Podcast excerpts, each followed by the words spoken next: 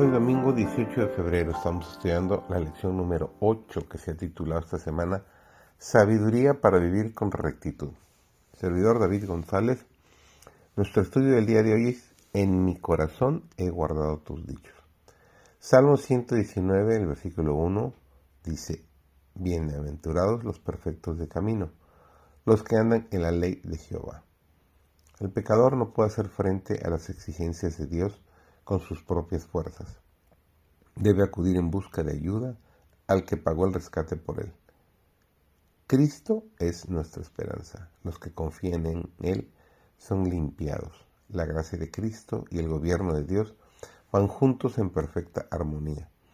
Cuando Jesús se convirtió en el sustituto del hombre, la misericordia y la verdad se juntaron, y la justicia y la paz se besaron.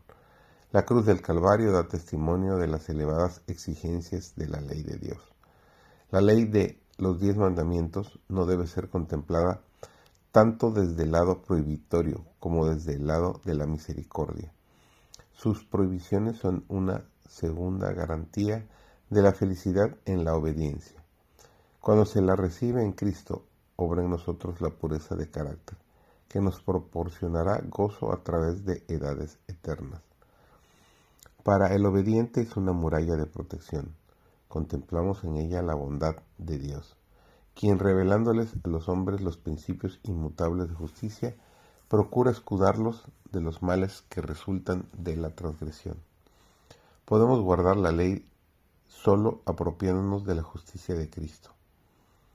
Cristo nos dice en Juan, el capítulo 15, el versículo 5, separados de mí nada podéis hacer. Cuando recibimos el don celestial, la justicia de Cristo, encontraremos que se ha provisto para nosotros la gracia de Cristo y que los recursos humanos son impotentes.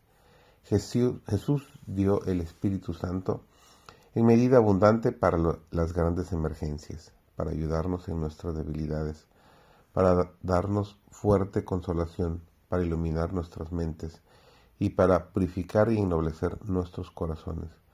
Cristo llega a ser para nosotros sabiduría, justificación, santificación y redención. Del principio al fin de la vida del cristiano no se puede dar un paso con éxito sin Cristo. Él envió su Espíritu para estar con nosotros constantemente y si confiamos en Cristo hasta lo sumo, entregándole nuestra voluntad, podremos seguirlo por donde quiera que vaya. El Salvador venció para enseñar al hombre cómo puede él también vencer. Con la palabra de Dios, Cristo rechazó las tentaciones de Satanás. Confiando en las promesas de Dios, recibió poder para obedecer sus mandamientos y el tentador no obtuvo ventaja alguna. A cada tentación Cristo contestaba, escrito está. A nosotros también nos ha dado Dios su palabra para que resistamos al mal.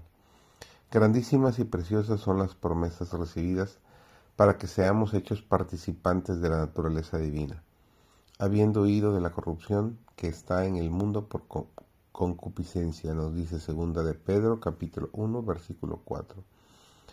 Encareced al tentado a que no mire las circunstancias, a su propia flaqueza, ni a la fuerza de la tentación, sino al poder de la palabra de Dios, cuya fuerza es toda nuestra nos dice el salmista, en mi corazón he guardado tus dichos para no pecar contra ti.